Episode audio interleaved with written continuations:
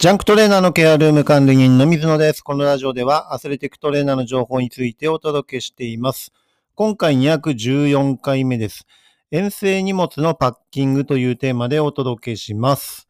はい。えっ、と、実際にプロチームだとね、あの、遠征の試合っていうのが、えーあります。で、まあ、私が所属しているリーグっていうのはプロバスケットボールリーグで年間に、えーレギュラーシーズンだけで60試合あるので、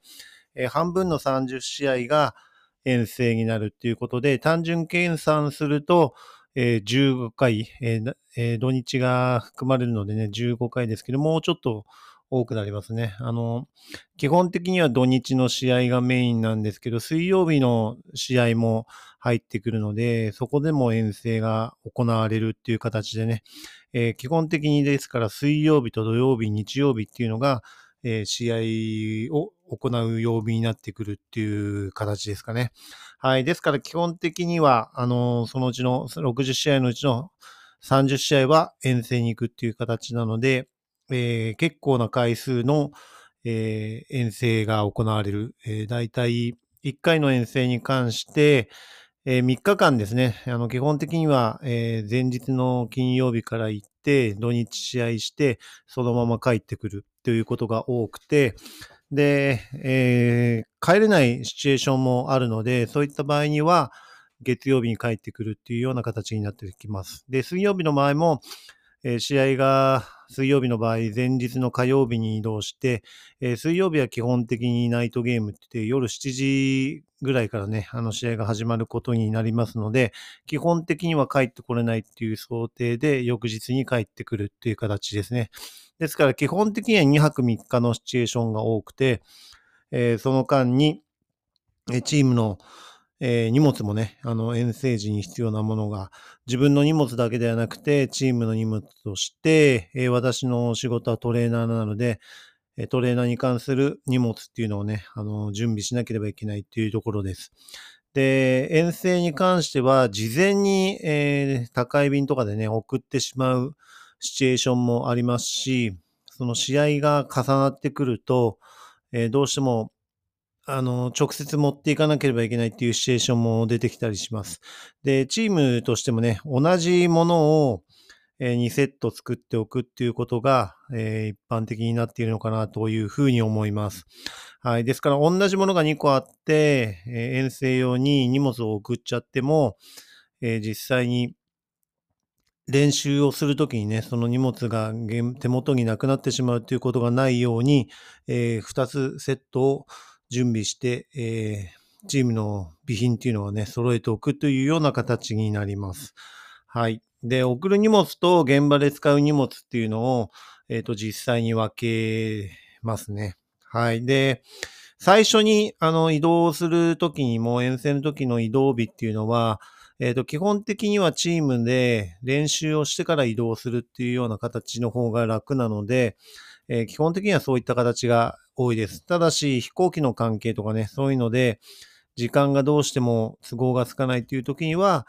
えー試合会場に行って練習をしたりとかね、あの、その遠征先に行って体育館を借りて練習をするっていうようなシチュエーションになったりっていうこともね、あります。はい。で、基本的には遠征の荷物も一箇所に送るというよりは、ホテルに送る荷物と、えー試合会場になる体育館に送る荷物という形で、二つに分けるという形になりますね。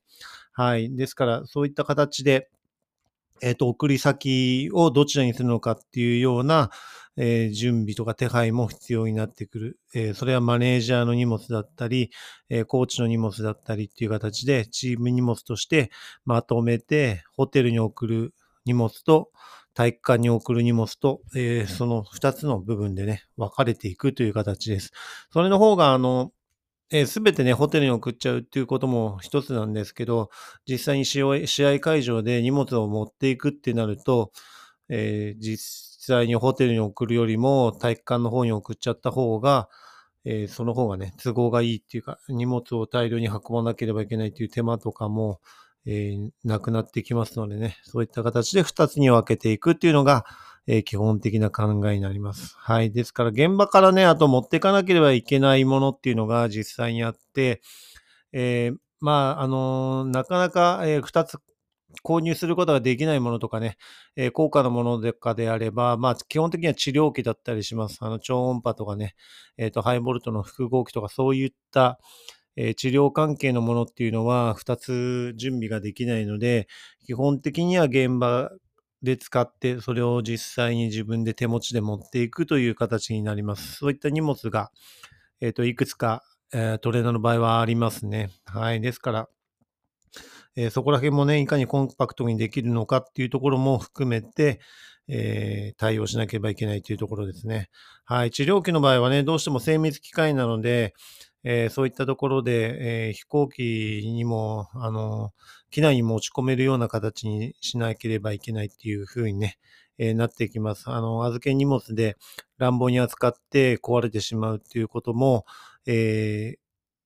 発生するシチュエーションがね、あったりします。特にまあ海外のシチュエーションだとそういったことで、壊れてしまうっていうようなことが結構あるので、あの、重いからって言って預けないで、基本的には手も手荷物で、えー、持って自己管理をするっていう方が、えー、安全ですよね。はい。まあそういったことでね、えっ、ー、と、遠征の荷物っていうのは現場から持っていかなければいけないというものも実際にあるということですね。で、一番、あの、仕事としてね、あの、厳しくなってしまうのは、えー、忘れ物を発生してしまうっていうことが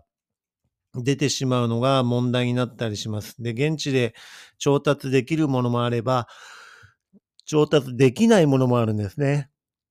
ですから、えー、そこら辺はちゃんとリスト化して、えー、忘れないようにしっかり対応するっていうところが、えー、大切になります。特にテーピング関係のものがなくなってしまうと、え選手にとってダイレクトに影響出てしまいますのでね、そういったところの忘れ物がないように、しっかりとあのリストアップして、それをちゃんと確認して、えそれで、え見落としとかね、え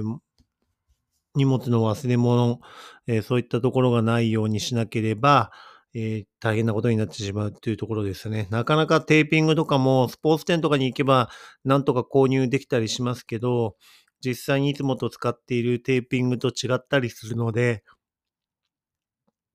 やっぱり違和感が出たりとかね、そういうのもありますし、なかなかそういうスポーツ店が近場になかったりすると、えー、大変なことになってしまう。あの、ドラッグストアとかね、コンビニとかで買えるようなものであれば、あの、問題はないと思うんですけど、えー、そこら辺がなかなか、あの、トレーナーの備品っていうのは、えー、現地に行って買うことができるものとできないものっていうのが、えー、あからさまに出てしまいますのでね、あの、そこら辺を注意して、えー、ちゃんと荷物のパッキングをするっていうことが大切になってくるかと思います。はい。ですから、このような形でね、えー、遠征には荷物が多いので、えー、まずチームとしてね、同じものを2セット作れるように、で、そこら辺の予算がないってなった時に、チームに交渉して対応可能なのか、それとも対応することができないのかっていうふうになると、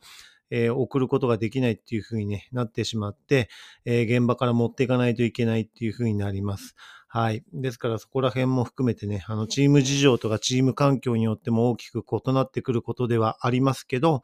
遠征の荷物っていうのはね、あの、忘れ物をしないようにしっかりとリスト化して、えー、そういった部分でね、管理をしなければいけないというところです。で、特にマネージャーさんがね、あの、いつ発送すればいつに到着するのかっていうところは確認してくれるかと思いますのでね、その日、その時間に合わせてちゃんとバッキングしておく、えー、そういったところでね、あのバタバタしない、慌てない、えー、そういった形で、えー、しっかりと確実に荷物をえー、パッキングして送れるようにするっていうのがトレーナーの仕事でもありますのでね、あの、そのあたりはしっかりとイメージしておいていただければなというふうに思います。はい。えー、それではね、次回のテーマとしては、海外で活躍する難しさというテーマでね、お伝えしていきたいと思います。今回も最後まで聞いていただき、ありがとうございました。また次回もよろしくお願いします。